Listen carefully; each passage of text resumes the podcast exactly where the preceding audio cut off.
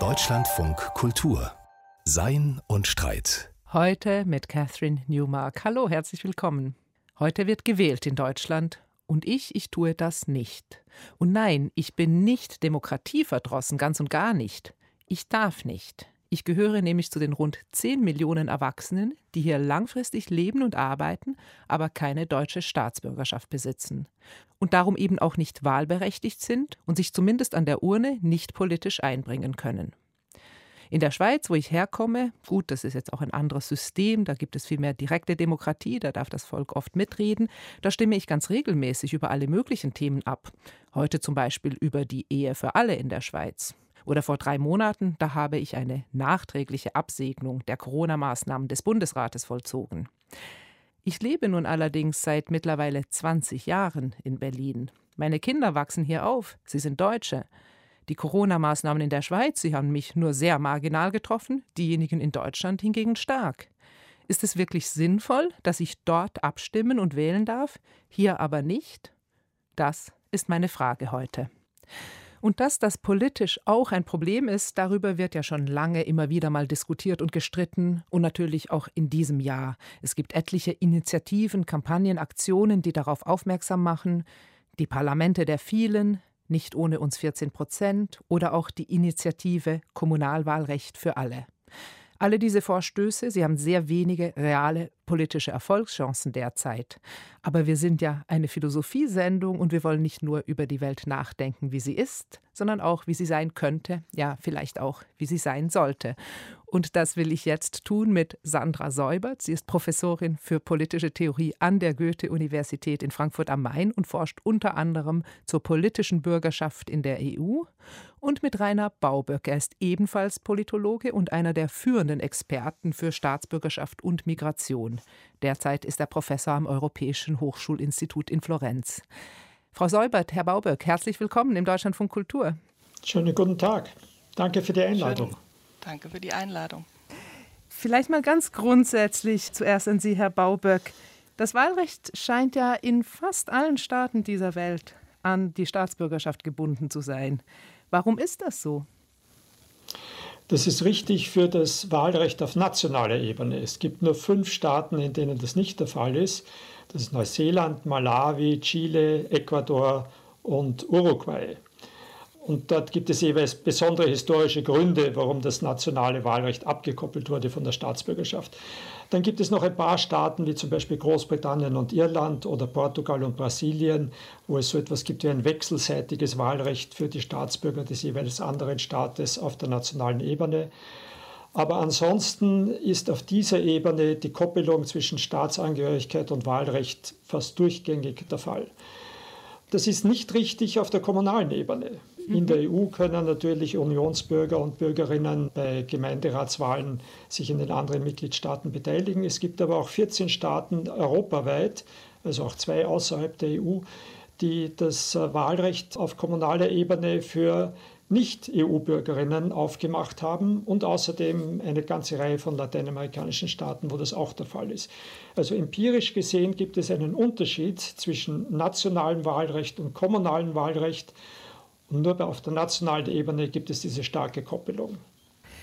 Und Frau Seubert, wie ist es denn entstanden, diese Vorstellung, dass innerhalb der EU sich das Wahlrecht zumindest eben auf dieser kommunalen Ebene sozusagen verallgemeinern soll? Und warum ist es nur auf der kommunalen Ebene der Fall bislang gewesen? Also das, was eingeführt worden ist, ist die Unionsbürgerschaft im Vertrag von Maastricht 1992. Und die gibt nicht nur das kommunale Wahlrecht gebunden an den Wohnort, sondern ja auch die Möglichkeit, das Europäische Parlament zu wählen, auch auf der Basis des Wohnorts. Das wird manchmal vergessen, aber für die äh, normative Umstellung auf dieses Wohnortsprinzip ist das auch relativ bedeutsam. Also ich kann auch den Abgeordneten fürs Europäische Parlament dort dort wählen, wo ich lebe in der EU. Aber Sie haben nach dem kommunalen Wahlrecht gefragt. Das ist tatsächlich interessant, insbesondere weil es in Deutschland eben für alle Nicht-EU-Bürgerinnen nach wie vor ausgeschlossen ist. Es gab verschiedene Vorstöße in Bremen, zuletzt in Nordrhein-Westfalen nochmal und immer wird das abgewehrt.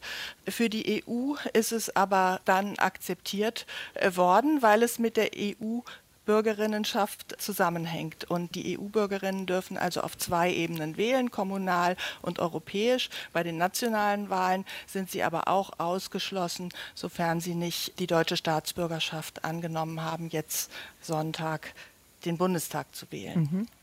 Jetzt könnte man ja sagen, man fängt bei der kommunalen Ebene an und der Fortschritt ist ein Langsamgeher, aber irgendwann kommt es dann auch zu einem nationalen Wahlrecht, auch für Menschen, die nicht die Staatsangehörigkeit zum Beispiel hier in Deutschland haben.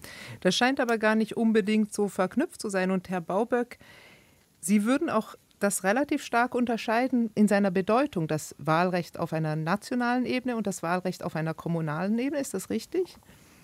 Ja, das ist richtig. Also grundsätzlich würde ich sagen, das Wahlrecht soll gekoppelt sein an die Bürgerschaft. Aber was Bürgerschaft bedeutet, das ist eben unterschiedlich auf der Ebene eines Staatenbundes wie der Union, auf der Ebene eines unabhängigen Staates wie Deutschland oder auf der kommunalen Ebene. Auf der kommunalen Ebene halte ich das von Sandra Seubert gerade erwähnte Wohnortsprinzip für das einzig Legitime. Warum? Kommunen haben keine Einwanderungskompetenzen und erbringen öffentliche Dienstleistungen für die ansässige Wohnbevölkerung. Daher ist es auch absolut richtig, dass äh, diese Wohnbevölkerung auf kommunaler Ebene in den Gemeinderäten äh, vertreten sein sollte und das Wahlrecht genießen sollte. Kommunen sind offen für temporär Anwesende. Das ist die Natur dieser offenen Grenzen innerhalb des Staatswesens, die das bedingt. Auf der nationalen Ebene ist es anders. Staaten haben zumindest die Kompetenz, Einwanderung zu regulieren. Und ihre Staatsangehörigkeit ist im Unterschied zu jener der Gemeinden grundsätzlich als lebenslanges Verhältnis konstruiert. Man erwirbt sie ja per Geburt. Die allermeisten Menschen bekommen die Staatsbürgerschaft per Geburt, nur wenige wechseln sie später. Und wenn sie sie wechseln durch Einbürgerung, dann entscheiden sie sich sozusagen für eine neue, im Prinzip wiederum lebenslängliche Staatsbürgerschaft. Das bedeutet, dass bei Migration zwischen den Staaten die Staatsbürgerschaft in das Ausland mitgenommen wird und nicht verloren geht, weil man nicht mehr den Wohnsitz äh, im Herkunftsland hat. Das hat auch die Konsequenz, dass in den letzten 20, 30 Jahren die große Mehrheit der Staaten, vor allem der Demokratien, das Wahlrecht für Auslandsbürger und Bürgerinnen eingeführt hat. In Deutschland etwa kann man bis zu 25 Jahre nachdem man nicht mehr in Deutschland Wohnsitz hat, noch immer das Wahlrecht bei äh, den deutschen Bundestagswahlen ausüben. Das ist äh, für Gemeinden eine nicht sinnvolle Konstruktion. Wenn ich in der Gemeinde keinen Wohnsitz mehr habe, dann bin ich auch nicht mehr teilhabeberechtigt. Im Umkehrschluss, wenn ich den Wohnsitz habe, dann sollte das genügen, um teilhabeberechtigt zu sein. Sie sagen, dass die Teilhabe am kommunalen Wesen sozusagen etwas anderes ist als die nationale Wahl. Aber sind nicht einige der Argumente, die Sie anführen, könnte man die nicht auch auf das Nationale ausdehnen? Also die Erfahrung ist ja doch diejenige, dass wenn man in einem Staat wohnt, man eben auch diesen Gesetzen dieses Staates unterworfen ist und durchaus auch Teilhabe hat oder sozusagen, also man zumindest am Gemeinwesen vielleicht nicht immer mittun kann, aber doch den Regeln dieses Gemeinwesens Folge leisten muss? Und warum ist es dann so, dass diese Regeln, dass man da kein Mitspracherecht hat? Frau Seubert, könnte man nicht diese Argumente für das Kommunalwahlrecht in gewisser Weise auch auf das nationale Wahlrecht ausweiten? Also die Bedenken, die Sie gerade formuliert haben, möchte ich stark unterstreichen. Natürlich ist es ein Problem, wenn Personen, die lange in einem Staat wohnen, nicht wählen können. Und das ist demokratietheoretisch ein Problem, weil sie, das haben Sie gesagt, diejenigen, die Gesetzen unterworfen sind, sollen auch beteiligt sein daran, sie zu machen. Die Konkurrenzbedingungen der Demokratie, wie das die Demokratietheorie nennt, die bricht sich aber an empirischen Bedingungen der Migration, die dann dazu führen, dass wir also viele Menschen haben auf dem Territorium eines Staates, die eben nicht formell eingebürgert sind, wohl aber Steuern zahlen, ihren Lebensmittelpunkt haben, ihre Kinder erziehen, zur Schule schicken und so weiter und ausgeschlossen sind. Und deshalb kann man äh, von politischen Wahlen, nicht von politischer Mitsprache generell, aber doch von dem höchsten Element, mit dem man sozusagen in einem politischen Gemeinwesen mitbestimmen kann. Und ähm, das ist durchaus etwas, was man als die Fortdauer eines undemokratischen Beherrschungsverhältnisses kritisieren kann. Ich bin ja ganz bei Kollegin Seubert.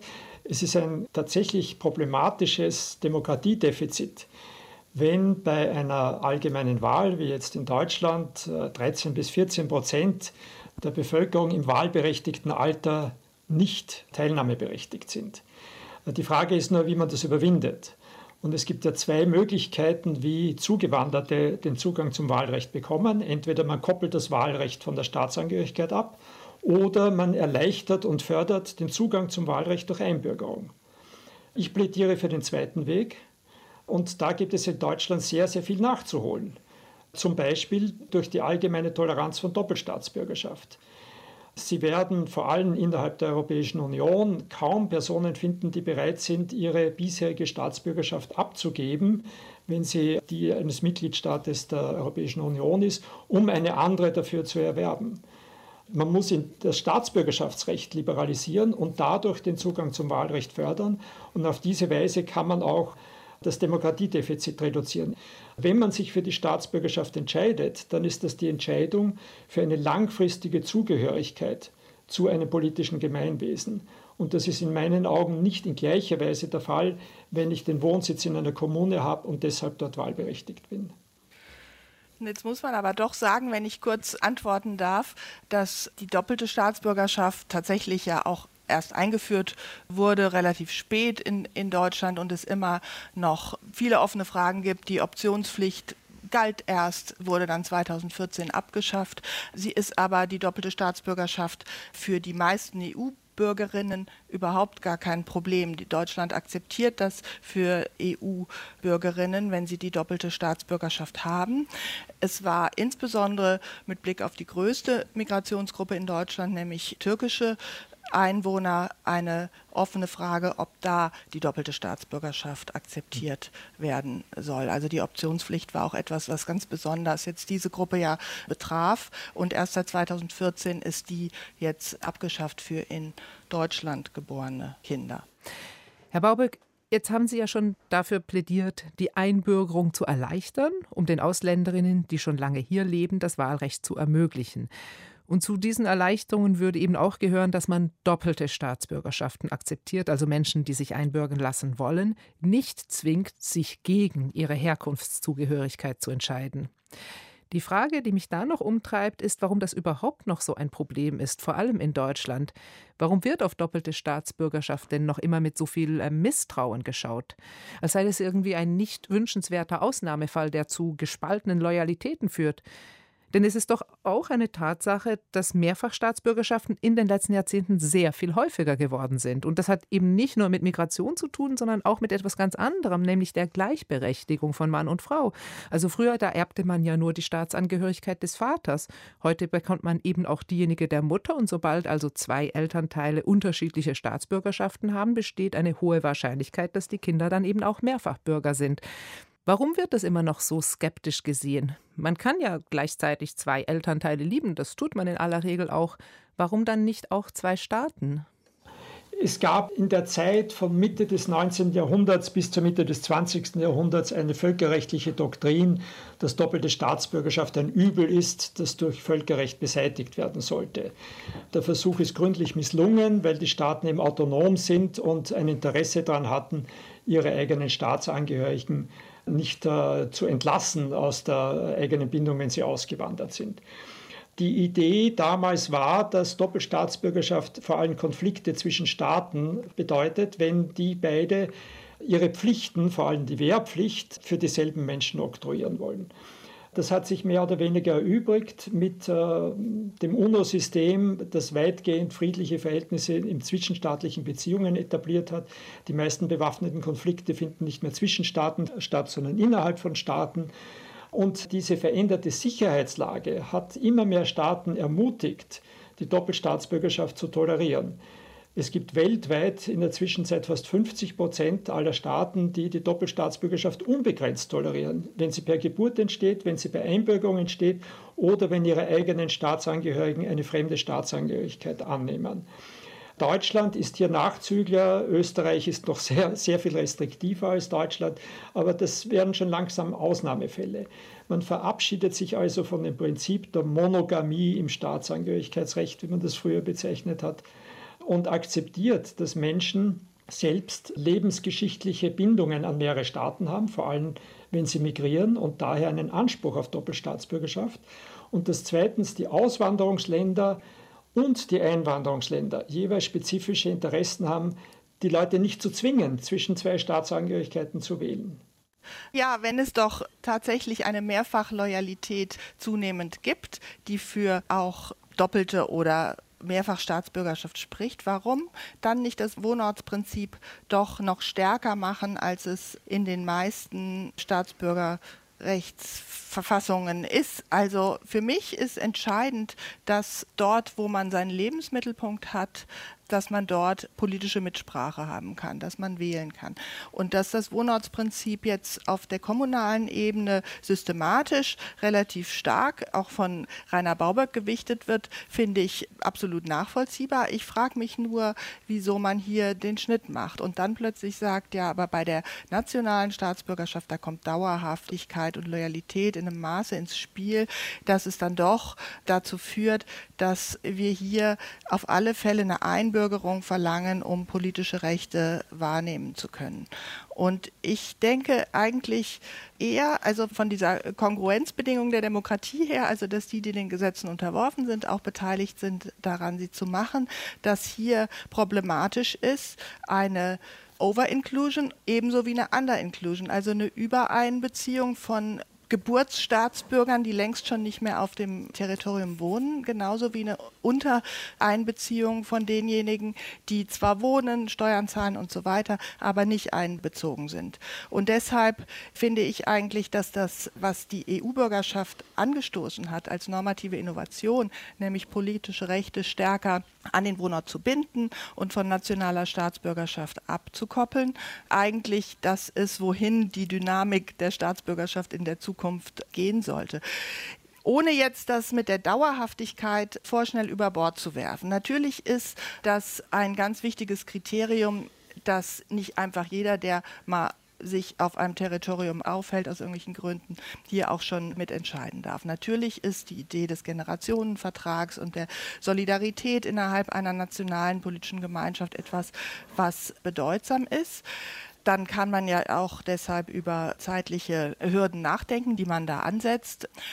Aber mir scheint, dass es doch wesentlich wichtiger ist, von der dauerhaften Bindung und Anwesenheit auf einem Territorium auszugehen und vielleicht auch einen Perspektivwechsel sozusagen zu machen, dass es die subjektiv empfundene Zugehörigkeit ist, die darüber entscheidet, wo man wählt, als die Staaten, die jetzt auswählen und zugestehen, wo man wählt. Also diejenigen, die in einem Land zum Beispiel das Wahlrecht haben, dort auch Steuern zahlen, das als ihren Lebensmittelpunkt wählen, die sollen dort die politischen Rechte haben und dann aber nicht unbedingt auch noch in dem Land, wo sie schon seit sehr, sehr vielen Jahren nicht mehr wohnen. Mhm. Das heißt, meine Vorstellung wäre, dass man eine doppelte Staatsangehörigkeit hat, möglicherweise Weise, aber die Bürgerschaftsrechte, die politischen Rechte doch stärker koppelt an die tatsächliche Frage des Wohnorts, des Lebensmittelpunkts. Herr Bauböck, müssen wir denn vielleicht schlicht und ergreifend in Zeiten von Migration und Mobilität die Idee der Loyalität zu einem Staat neu definieren, also vielleicht jenseits auch von Staatsbürgerschaft? Oder anders gefragt, was bedeutet Staatsbürgerschaft denn heute noch? Welche Bedeutung sollte sie haben, wenn sie nicht mehr, das haben Sie ja vorhin auch schon so schön gesagt, unbedingt monogam ist? Bevor ich darauf eingehe, lassen Sie mich vielleicht ganz kurz klarstellen, dass ich ja ganz einverstanden bin mit Kollegin Seubert, dass das Wahlrecht weder exklusiv sein sollte noch überinklusiv sein sollte. Also ich habe auch immer argumentiert, die zweite und dritte und spätere Generationen, die im Ausland geboren sind, die sollten nicht über das Abstammungsrecht noch immer die Staatsbürgerschaft haben und damit auch das Wahlrecht in einem Land ausüben können, zu dem sie keine biografischen Bindungen mehr haben. Ist das faktisch Wo, der Fall zum Beispiel in Deutschland noch? Nein, in Deutschland, wie gesagt, nach 25 mhm. Jahren ohne Wohnsitz läuft das Wahlrecht ab, wenn man nicht nachweisen kann, dass man besondererweise engagiert und einbezogen ist. Mhm. In einigen anderen Staaten, wie zum Beispiel in Österreich, ist das durchaus der Fall. Da kann man auch in der vierten Generation im Ausland geboren noch immer sich an Nationalratswahlen beteiligen. Das halte ich für problematisch. Aber der springende Testfall ist ja die erste Generation. Nach dem Wohnsitzprinzip müsste auch die das Wahlrecht automatisch verlieren, wenn sie keinen Wohnsitz mehr hat. Das halte ich für nicht rechtfertigbar. Das Wohnortsprinzip, das die Kollegin Seubert auch für die nationalen Wahlen anwenden will, das ist nicht angemessen einer Migrationsgesellschaft und der Lebenswelt der Migranten, in der eben mehrfache Bindungen bestehen und die Bindungen zum Herkunftsland in der ersten Generation zumindest in der Regel sehr stark sind und durchaus etwas zu tun haben mit der Zukunftsperspektive dieser Menschen, die zurückkehren wollen, die Familie im Herkunftsland haben, die ein Interesse am Gemeinwohl des Herkunftslandes haben und daher auch eigentlich einen Anspruch an den Wahlen beteiligt zu sein. Daher ist meine Schlussfolgerung, das richtige Prinzip für die nationale Ebene und nur für diese ist nicht ein Prinzip der Loyalität, sondern der lebensgeschichtlichen Bindungen eines Individuums an einen bestimmten Staat. Und die können entweder entstehen durch Wohnsitz, dauerhaften Aufenthalt oder dadurch, dass man Lebensabschnitte in diesem Staat verbracht hat und möglicherweise auch eine Zukunft noch in diesem Staat plant. Das würde also die erste Generation der Auswanderer einschließen, im Unterschied zum reinen Wohnortsprinzip, nachdem auch dieser ersten Generation das Wahlrecht ja aberkannt werden müsste. Lassen Sie mich noch kurz eingehen auf diese Frage der Loyalität und was denn Staatsbürgerschaft eigentlich heute noch bedeuten kann. Staatsbürgerschaft in Demokratien hat eben sehr viel mit dem Wahlrecht zu tun. Daher bin ich auch dagegen, diese Idee, Bürgerschaft, Status und Wahlrechte voneinander zu entkoppeln. Das heißt Mitgliedschaft in einem Demos, in einer sich selbst regierenden politischen Gemeinschaft. Nur muss man eben dann noch immer definieren, was sind denn Ansprüche auf diese Mitgliedschaft? Und die würde ich jetzt nicht abhängig machen von Loyalität, auch nicht von Beiträgen wie etwa Investitionen, sondern eben davon, wie das eigene individuelle Schicksal sich mit dem kollektiven Schicksal, wenn Sie so wollen, dieses Landes verknüpft und dadurch ausreichende Bindungen entstehen ich sehe die Argumente ein und ich würde meine These auch vor allem auf die Europäische Union erstmal beziehen, dass es da, wo es am akzeptiertesten ist, die doppelte Staatsbürgerschaft zu tolerieren, da ist es eigentlich am sinnlosesten. Also in der EU braucht man, so würde ich sagen, die doppelte Staatsbürgerschaft eigentlich nicht, weil man als EU-Bürgerin schon über das Nichtdiskriminierungsprinzip alle Rechte hat, die auch die nationalen Bürgerinnen haben. Da, wo es wirklich wichtig wäre, nämlich bei der Türkei, weil das die größte Migrationsgruppe in Deutschland ist, da ist es eben lange Zeit sehr schwer gemacht worden, die doppelte Staatsbürgerschaft zu haben. Und wir bewegen uns da langsam, langsam darauf zu, dass hier jetzt als etwas gilt, was diesen zwei Loyalitäten auch angemessen Rechnung trägt. Aber die Probleme, die sich, Sie haben das angesprochen mit der Überinklusion, also hier zeigen, das hat eben auch etwas mit, mit uns zu tun. Wenn Deutsch-Türken bei Pro-Erdogan-Demos nach dem Putschversuch 2016 zum Beispiel dabei sind oder wenn die Zustimmung für die AKP bei Deutsch-Türken höher ist als in der Türkei selber, dann zeigt sich, dass es problematisch ist, hier diejenigen, die sozusagen die Türken in der Türkei verpflichten, unter Gesetzen zu leben, sind solche, die selbst in Deutschland lebend gar nicht davon betroffen sind. Also hier finde ich, gibt es nochmal ein deutliches Beispiel dafür, was schwierig ist daran.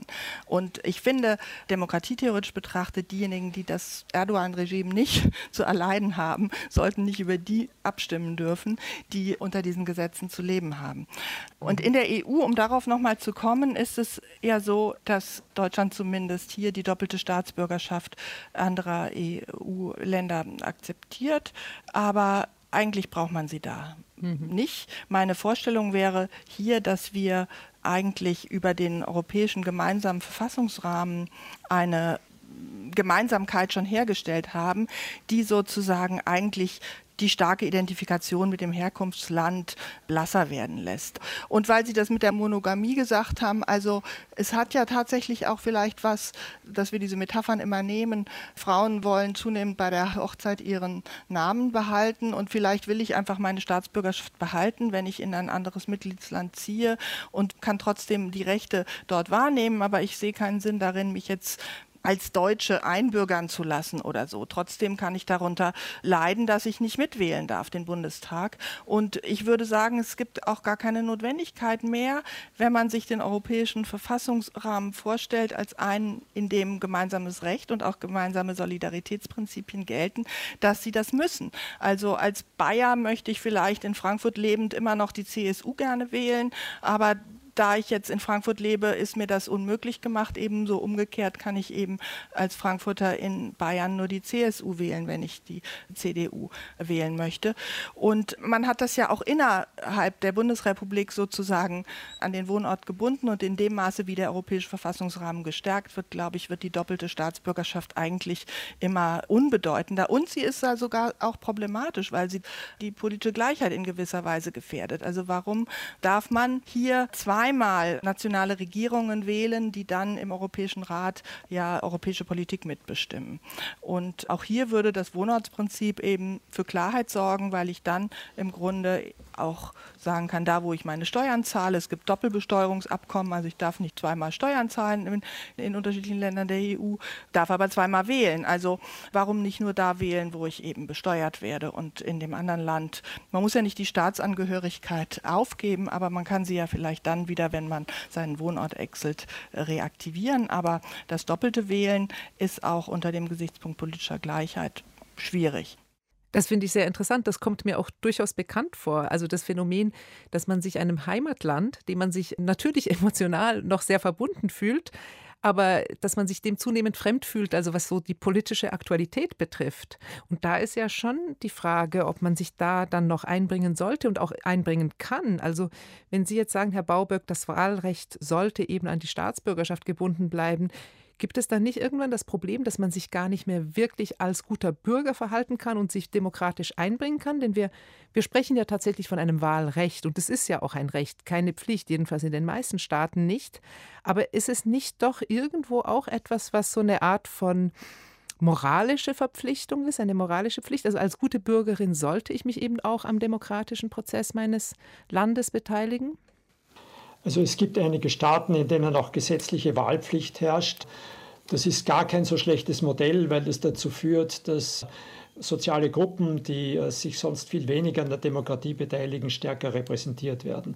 Aber in der Regel ist die Wahlpflicht, wie Sie es angedeutet haben, eher so etwas wie eine moralische Pflicht, also eine Bürgertugend und nicht im äh, strikten rechtlichen Sinn eine Bürgerpflicht. Ich bin ganz bei Ihnen und das ist auch de facto so der Fall. Es werden sich in der Regel jene für die Ausübung des Wahlrechts entscheiden, die subjektiv wahrnehmen, dass sie ein Interesse haben, sich in diese Wahlen einzubringen. Man kann also ruhig auf so ein subjektives Auslesekriterium vertrauen, wenn es darum geht, ob ein Mensch, der in der Diaspora lebt, schon lange dieses Wahlrecht überhaupt noch für sich in Anspruch nimmt.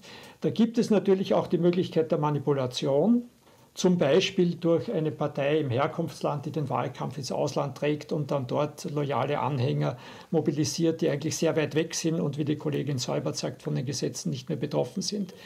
Aber dieses Argument zu verwenden und zu sagen, auch die erste Generation der Auswanderer sollte grundsätzlich nicht mehr wahlbeteiligt sein, halte ich für hochgradig problematisch, weil es ja im Grunde genommen darauf rausläuft, aufgrund der vermuteten oder tatsächlichen Entscheidung für eine bestimmte Partei das Wahlrecht zuzuerkennen oder abzuerkennen. Das kann man in der Demokratie natürlich nicht machen. Und es gibt ja auch die umgekehrten Beispiele. Ich erwähne etwa die jüngste Wahl in Moldawien, die äh, für proeuropäische Parteien ausgegangen sind. Warum?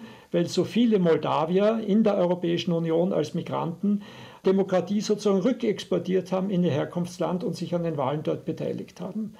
Also das ist eine offene Frage. Ob Oder Diaspora umgekehrt, der Brexit, der wäre ja auch weil in England nach 15 genau. Jahren das Wahlrecht verfällt. Da hat man ja auch drüber nachgedacht, ob die ganzen Auslandengländer da vielleicht nicht anders abgestimmt hätten. So ist es. Das war ein eindeutig ein ungerechtfertigter Ausschluss. Die hatten auch aufgrund des Wohnsitzprinzips nicht die Möglichkeit, sich an dieser für sie ganz entscheidenden Abstimmung zu beteiligen, die über ihren zukünftigen Rechtsstatus innerhalb der EU entschieden hat.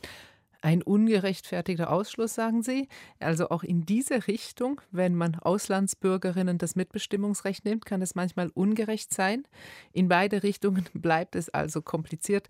Frau Solbert, Herr Bauberg, ich hätte zum Schluss noch eine allerletzte Frage, die vielleicht ein bisschen wegführt jetzt von unserer Konzentration auf Wahlrecht und Nationalität, die mich aber auch noch umtreibt, nämlich so eine eher historische Frage, was denn überhaupt äh, ganz allgemein in der Geschichte der Republiken und Demokratien die Kriterien für das Wahlrecht waren und inwiefern sie vielleicht auch für unsere Frage noch mitschwingen. Also ganz zentral scheint doch irgendwie so eine Idee von Mündigkeit zu sein.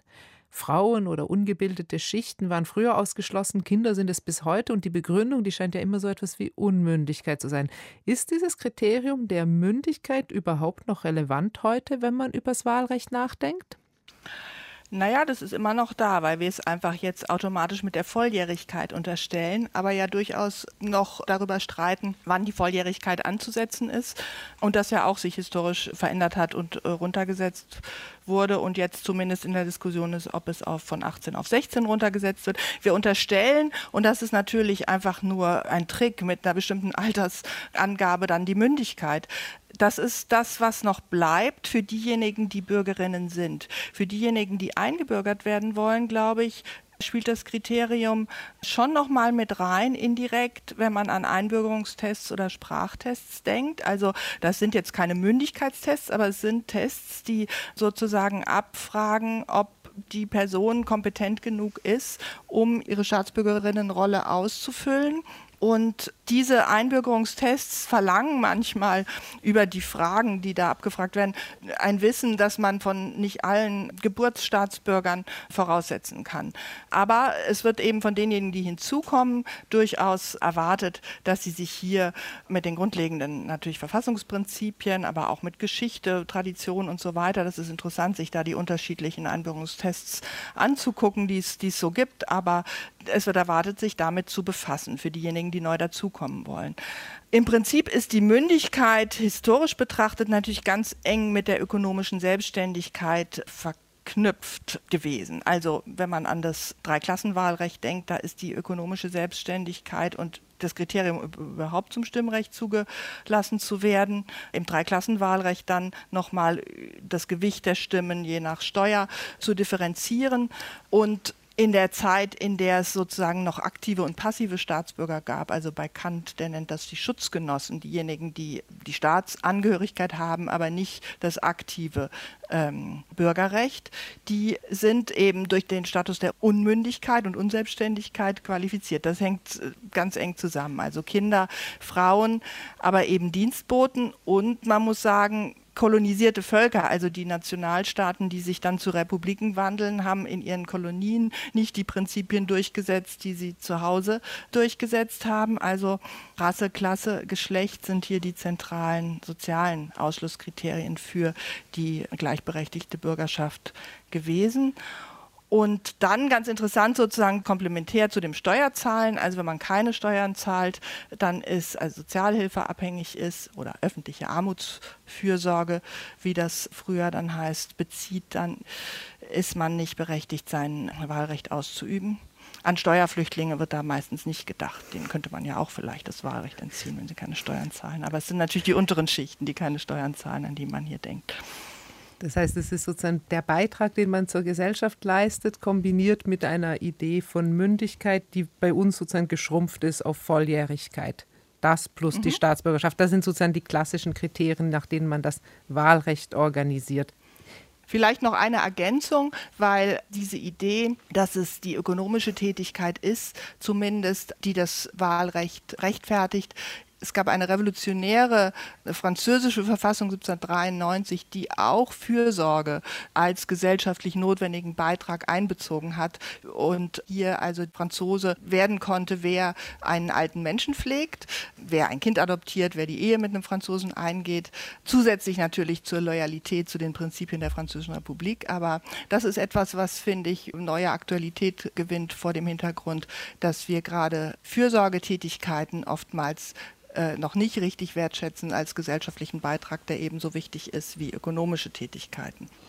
Also die Kriterien der ökonomischen Unabhängigkeit oder Beitragsfähigkeit, die waren historisch fast die wichtigsten für den Zugang zur Staatsbürgerschaft, sind aber zu Recht diskreditiert als eine Form der Klassenherrschaft, wenn Sie so wollen, oder des Ausschlusses aufgrund einer eines sozialen Klassenkriteriums.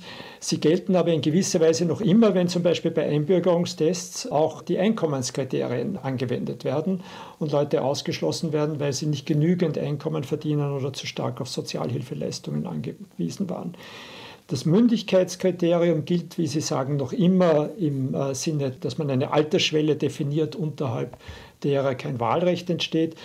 Das, glaube ich, kann man auch nicht ganz wegbekommen. Man kann das aber etwas anders begründen. Man kann sagen, bis zu einem bestimmten Alter, und das liegt wahrscheinlich wesentlich niedriger als 16 oder 18 Jahre, hat ein Individuum auch nicht das Interesse, sich in die Gesetzgebung über das Gemeinwohl einzubringen. Ja?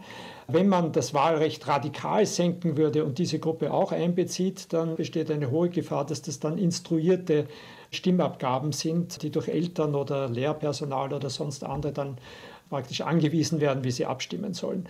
Das ist nicht wünschenswert in der Demokratie, daher ist die Zugehörigkeit zum Demos gebunden an ein Alterskriterium, wogegen die Staatsbürgerschaft bereits per Geburt erworben wird.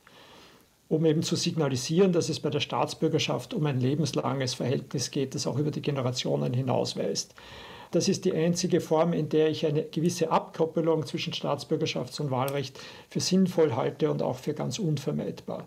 Bei allen anderen Versuchen der Abkoppelung bin ich mal grundsätzlich skeptisch und bei jedem Versuch zusätzliche Kriterien einzuführen, wie etwa Beitragsleistungen, Wissenstests oder ähnliches, äh, das würde ich für problematisch sehen, weil das immer zu Formen des Ausschlusses führt, die demokratisch eigentlich nicht zu rechtfertigen sind. Herr Bauberg, Frau Seubert, wir müssen leider zum Schluss kommen. Uns läuft die Zeit davon. Meine Ausgangsfrage war ja, wie man damit umgeht, dass so viele Menschen in Deutschland nicht wahlberechtigt sind heute an diesem Wahltag. Und Sie haben sie, glaube ich, wirklich in alle Richtungen ausgeleuchtet, in sehr erhellender Weise und, und auch Lösungen aufgezeigt, wie man dieses Demokratiedefizit beheben könnte. Ich danke Ihnen wirklich sehr für Ihre Zeit. Vielen Dank. Ich habe es sehr anregend gefunden. Vielen Dank. Das geht mir auch so über ein mögliches Demokratiedefizit bei den Wahlen. Da haben wir jetzt ganz ausführlich gesprochen, wenn nämlich viele Menschen, die hier langfristig leben, sich an den Wahlen nicht beteiligen können. Aber Demokratie ist ja bestimmt auch nicht nur das Kreuzchen, das man alle vier Jahre macht im Wahllokal. Es gibt ja 1460 Tage ungefähr dazwischen, an denen es auch wichtig ist, sich politisch zu beteiligen. Daniel Leuk kommentiert. Die französische politische Philosophie geht von einer begrifflichen Differenz aus, die in der deutschen Diskussion oft unterbelichtet bleibt. Dem Unterschied von La Politique und Le Politique. La Politique ist die Politik. Alles, was in den Parlamenten, Ministerien und Parteizentralen stattfindet, also diejenigen politischen Handlungen, die direkt oder indirekt auf die Institutionen des Staates bezogen sind. Le Politique kann man als das Politische übersetzen.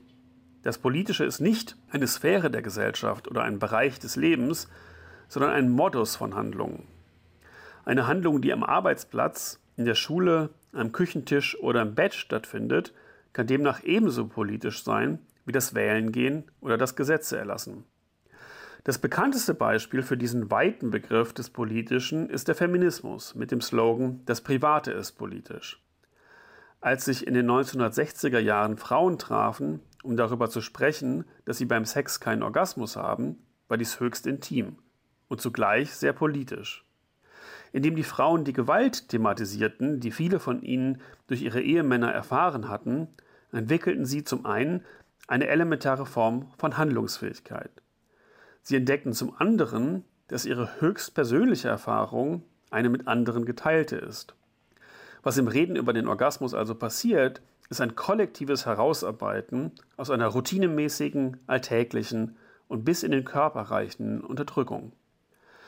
Als im Jahr 2015 Zehntausende von Menschen gezwungen waren, ihre Heimat zu verlassen, wurden viele von ihnen an den hiesigen Bahnhöfen und Flughäfen willkommen geheißen. Bürgerinnen und Bürger überreichten den Neuankömmlingen Essen, Kleidung, Decken und Spielzeug. Die sogenannte Willkommenskultur, von der einige der heute zur Wahl stehenden Politiker meinen, sie dürfe sich nicht wiederholen, dauert bis heute an. Ehrenamtliche begleiten Geflüchtete bei Behördengängen, organisieren Sprachkurse oder schaffen interkulturelle Begegnungsmöglichkeiten. Auch diese Aktivitäten sind politisch.